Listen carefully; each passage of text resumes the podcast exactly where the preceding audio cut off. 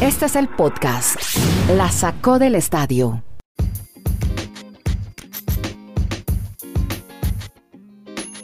Episodio 279 de este Geo Podcast de por streaming que hacemos desde Chile. Les habla Andrés Nieto. Ya estoy en Estados Unidos con Kenneth Garay en Bristol, Connecticut, al lado del headquarter de ESPN y Dani Marulanda desde el Retiro Antioquia para contarles de los Marlins de mercado.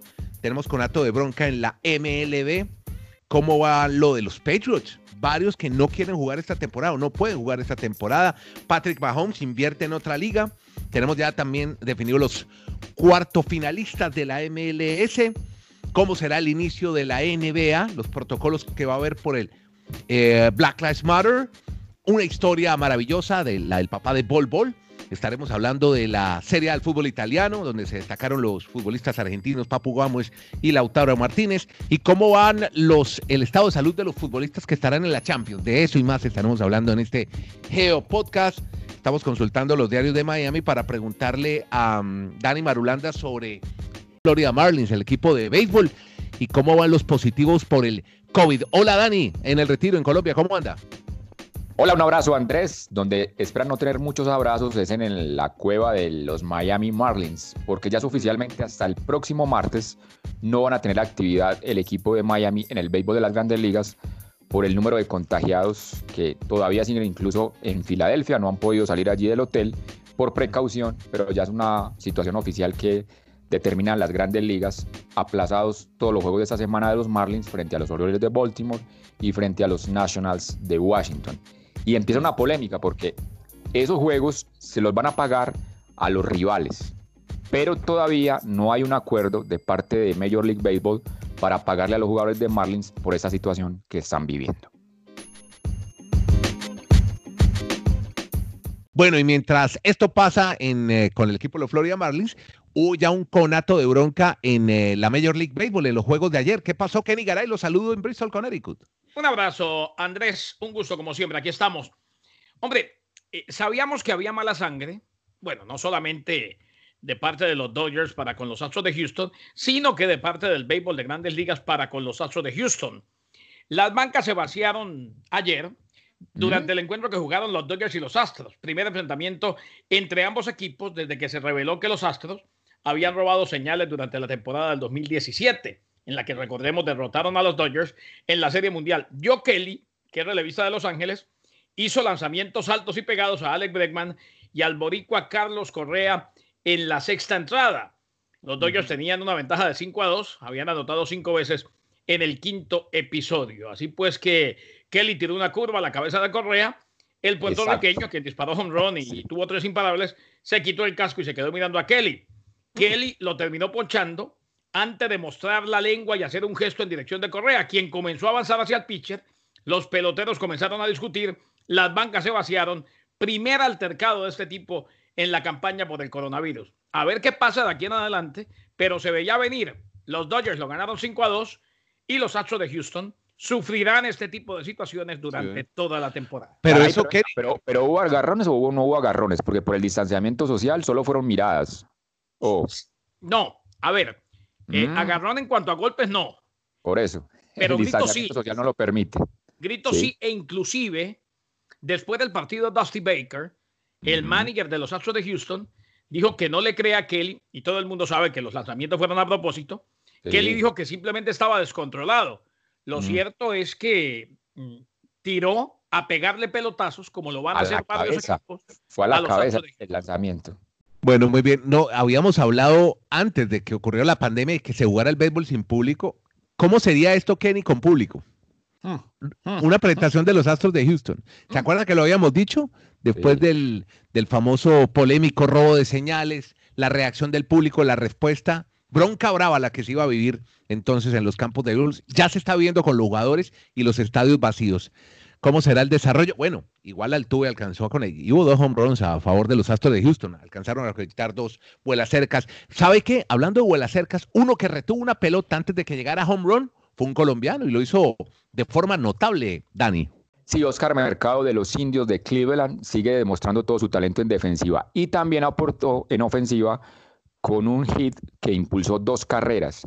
Y mirando los números de Oscar Mercado, ese hit es el 120 en su carrera en las grandes ligas y ha jugado 119 partidos apenas en una temporada del año pasado completa y lo que llevamos de esta semanita de 2020. Bueno, vamos a hacer una bisagra entre dos ligas, la MLB y la NFL. ¿Por qué, Dani Marulanda? Por Patrick Mahomes, interesado en el béisbol. Cuéntame la historia. Un chico de 24 años es el más joven en invertir en un equipo de béisbol de grandes ligas y es efectivamente Patrick Mahomes. Recordamos la historia de que su padre fue un pelotero de grandes ligas, siempre creció en ese mundo. Él incluso fue drafteado para jugar en las grandes ligas, pero optó por la NFL y ahora fue presentado como uno de los propietarios de los Kansas City Royals, allí donde él obviamente desarrolla su carrera con los Chiefs en el fútbol americano, pero ahora va a aportar parte de su dinero, de su multimillonario contrato al béisbol de grandes ligas. Bueno, más vínculos de él con la ciudad de Kansas, Kansas City. Pero además de eso, Dani, él jugó béisbol también, ¿no? En el colegio. Sí, incluso llegó a, estar para el draft, pero él dice, no, es que la NFL era mi pasión y obviamente sabía que algún día iba a tener ese contrato multimillonario por todo su talento, el de Patrick Mahomes. Bueno, y con preocupación, ayer los fans de los Patriots preocupados, Kenny, con eh, varios jugadores, entre ellos el linebacker Hightower. ¿Qué pasó con ellos y por qué se tienen que preocupar los fanáticos de los Patriotas de Nueva Inglaterra, Kenny? Eh, Dante Hightower, como usted lo dice, Andrés, el apoyador, el linebacker de los Patriots, opta por no participar en la temporada 2020.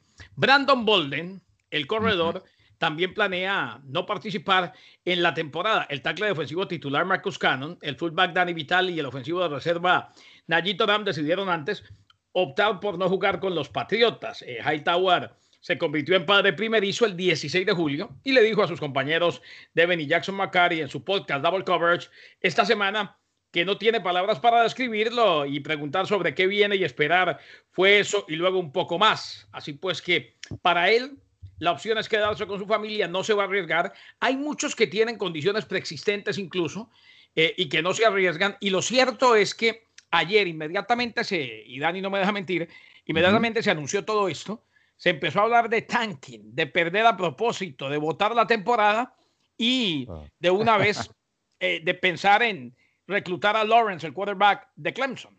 Sí, venga, y de todos los detalles que nos cuenta Kenneth, hay dos historias allí que impactan de pronto más. La de Dante Hightower, usted dice que tiene obviamente una bebé de solo 15 días de nacido, de nacida, perdón, pero además tiene la mamá que tiene un tipo de diabetes 2, que, referencia por la información en Estados Unidos. Y él dice, yo no me voy a arriesgar viviendo con mi familia esa situación de la NFL.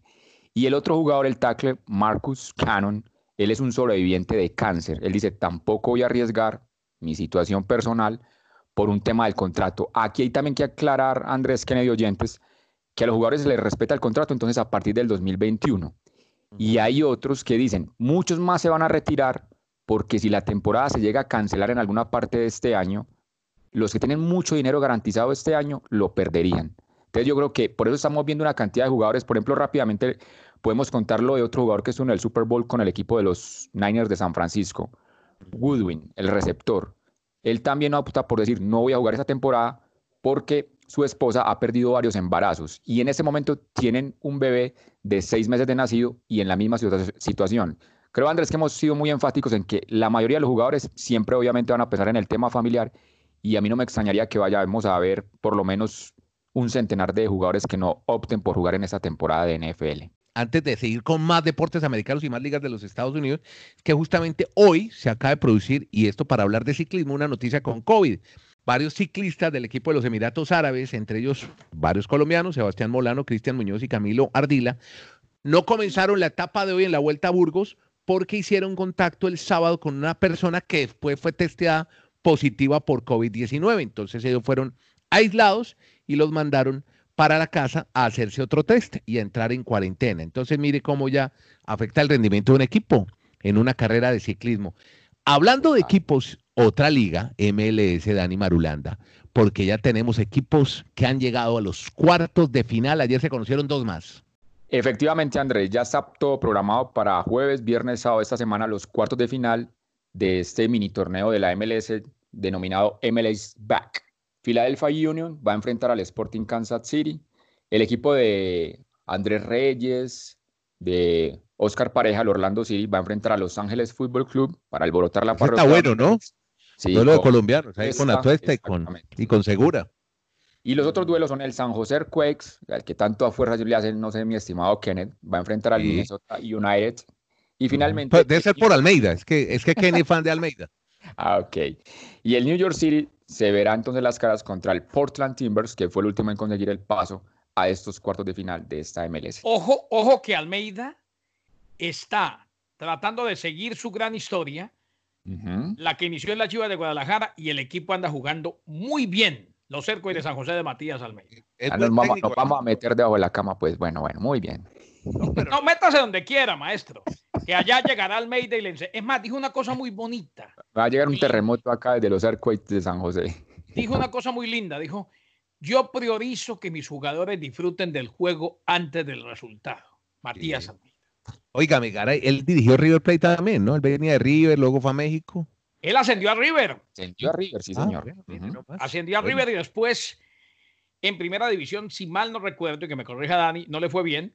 Recuerdo que lo ascendió y en México, pues retomó la senda ganadora de la Chivas de Guadalajara. Ahora en la MLS parece estar muy contento, aunque en México muchos abrigan la esperanza, sobre todo los de Chivas, de que algún día vuelva. Y que, o que dirija la selección. También fue candidato después de la salida de Osorio. No, pero ya tienen al Tata Martino, que es el técnico Sí. que los va a llevar al título mundial en México. Ah, no me diga, ¿verdad? Vea usted. Entonces, pre- preparémonos para el. Campeonato de México.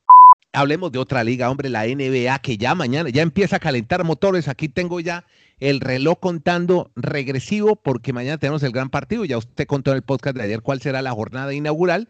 Pero aparte de eso, algo que van a ver los aficionados a través de sus televisiones y me imagino que irá a transmitir ESPN para toda América Latina. ¿Qué, qué veremos como parte del protocolo, eh, Kenneth? A ver, los eh, Pelicans de New Orleans y el Jazz de Utah, Andrés y Dani, están planeando rodear la señalización de Black Lives Matter, el letrero, en la cancha del World Weather Sports Arena de ESPN eh, y Disney y arrodillarse juntos durante la ejecución del himno nacional. O sea, se van a arrodillar juntos. Es el primero de reinicio de la NBA este partido entre los Pelicans y el conjunto del Jazz de Utah. En lugar de hacer que dos grupos protesten por separado, los Pelicans y el Jazz insisten en que quieren mostrar un frente unido y se espera que los entrenadores se unan a sus jugadores en la manifestación. Se van a arrodillar juntos entonces ahí, en el letrero de Black Lives Matter. Perfecto. Y mire, yo quería hablarles, hombre, de un básquetbol. Ayer me, me impresionó mucho porque usted lo había mencionado acá y ya Dani Marulanda tenía conocimiento de una figura africana. Bueno, nace en Estados Unidos, pero su papá fue un hombre que llegó de Sudán. Habló de Bol Bol. Kenny, usted ya había hablado de él, de este basquetbolista Claro. de los Denver Nuggets. Claro que a nivel universitario con Oregon cumplió con una muy buena tarea. Mm, lamentablemente una lesión no les permitió estar en la primera ronda, pero lo seleccionaron y el otro día fue figura. Eh, lo que usted leyó fue la historia de Manute papá. Bol, el papá. Manut Bol. Es que me impresionó, ¿sabe que la, la leí este fin de semana en el diario El País. Es un Sí. pivot sudane, era un pivot de Sudán que decía frases como esta, que cuando llegó a la NBA le dijeron, oiga, usted es de los primeros africanos, porque él llega por ahí a mediados de los 80 a jugar en la Liga Americana, en la NBA, y dice, mira, a mí no me asusta nada. Tanto no me asusta que cuando fui, era más joven, tuve que cazar con mis manos un animal. Alcanzó a jugar en los Bullets, en eh, los Warriors de Golden State, estuvo en los Sixers y murió muy joven. Kennedy el Miami murió a los 40, exacto, y en el Heat murió a los 47 años en el año 2010. Pero este Bol Bol medía 2.34 y pesaba 99 kilos. El papá alcanzó a jugar 10 años en la NBA. Al final una artritis crónica cuando iba a fichar para los Bucks de Milwaukee. Eh, esa enfermedad lo hizo, hizo, que se retirara del básquetbol en el año 95. Regresó a Sudán, donde su país vivía una guerra civil desde el año 83. Y parte, cuando él vivía en Estados Unidos, parte de las ganancias que tenía en la NBA las destinaba al movimiento de liberación del pueblo de Sudán, que estaba peleando contra el régimen islamista del norte. Se lo daba a una tribu de la que él, bueno, él, él, era muy amigo del líder de esa tribu, a tal punto que su hijo, el, el, el gran jefe, se llamaba Dinka Bol. Por eso su hijo se llama Bol Bol Dinka. Y mm. hay que contar que el jefe de esta tribu medía 2.39, era un guerrero y alcanzó a tener 58 esposas. 58. Sí, el, el, jefe de la tribu Dinka. Todo un guerrero. Sí. Mándale decir a, a, todos esos de la tribu que el jefe tiene mi respeto y profunda sí, admiración. Total. Pero mire lo que hizo Manut Bol. No sé si ustedes sabían esto. A los 35 años él se divorcia de su esposa porque conoce a una mujer más joven de 17 años llamada Ayok Kwak. Por la edad, como parte del acuerdo, él tenía que negociar con la familia para casarse con ella, negociarla. ¿Cómo la negoció? Con 150 vacas. Y tienen a Bol Bol, al pequeño Bol Bol, en, en, el año 99, el mes de noviembre. Ahí nace Manute Bol Bol. El jefe de la tribu se llama... ¿Ah? ¿Nació en un potrero o qué? No, no, no, no. Negoció, ah. le dio 150 vacas a los papas para, por, por un tema de restricción de edad. Como era menor de edad, la negoció por 150 vacas a la mamá de Bol Bol. ¿Tenía ese dato? Ahí no, no, yo no lo tenía, pero ojo, no. queda claro, y eso pasaba y, pas y pasó mucho. Terrible lo que pasaba y que vivimos con ese tipo de situaciones durante tanto tiempo. Eh, sí. Y más allá de que es un muy buen dato, lo cierto es que una niña de 17 años no tiene nada que hacer con un señor ya tan grande, ¿no?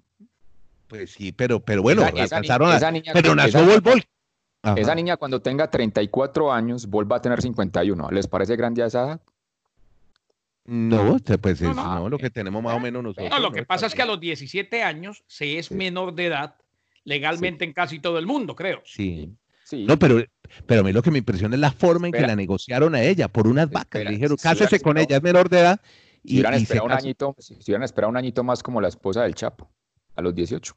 No, pero a lo que, a lo, sí, yo entiendo eso. A lo que voy es, es lamentable saber que por mucho tiempo fue normal, se permitió, era del día a día, intercambiar mm. inclusive ganados por una niña para que se casara, ¿no? Es, es, Garay, es, es algo que en algún momento mm, debe dejar no, no, de pasar, si no dejó ya de pasar. Creo que todavía existe ese tipo de cosas.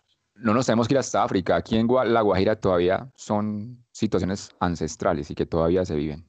Por un chivo, gallinas, horror, ¿no? Qué cosa tan sí. Bueno, pero para terminar la historia de Manute, que se fue a Qatar, se fue a Uganda, volvió a Estados Unidos, lo acusaron de espionaje a favor de los gringos y murió después de un accidente de tráfico del que sobrevivió, pero un fallo hepático se lo llevó. La única vez que el pequeño Bol Bol, que hoy está en los Denver Nuggets, fue a Sudán, fue a enterrar a su padre a los 11 años de edad. Y lo bueno es que Bol Bol, para que lo sigamos ahora en la NBA, va a estar en un equipo cuyo promedio, los Denver Nuggets, no baja de los dos metros. Todos son mayores. Bueno, Jokic está en 2.13. Todos están por encima de los dos metros y yo creo que va a ser una novedad ver a este joven equipo de los Nuggets de Denver ahora en la burbuja de la NBA en Orlando. Podcast La Sacó del Estadio. En Twitter, arroba La Sacó Podcast.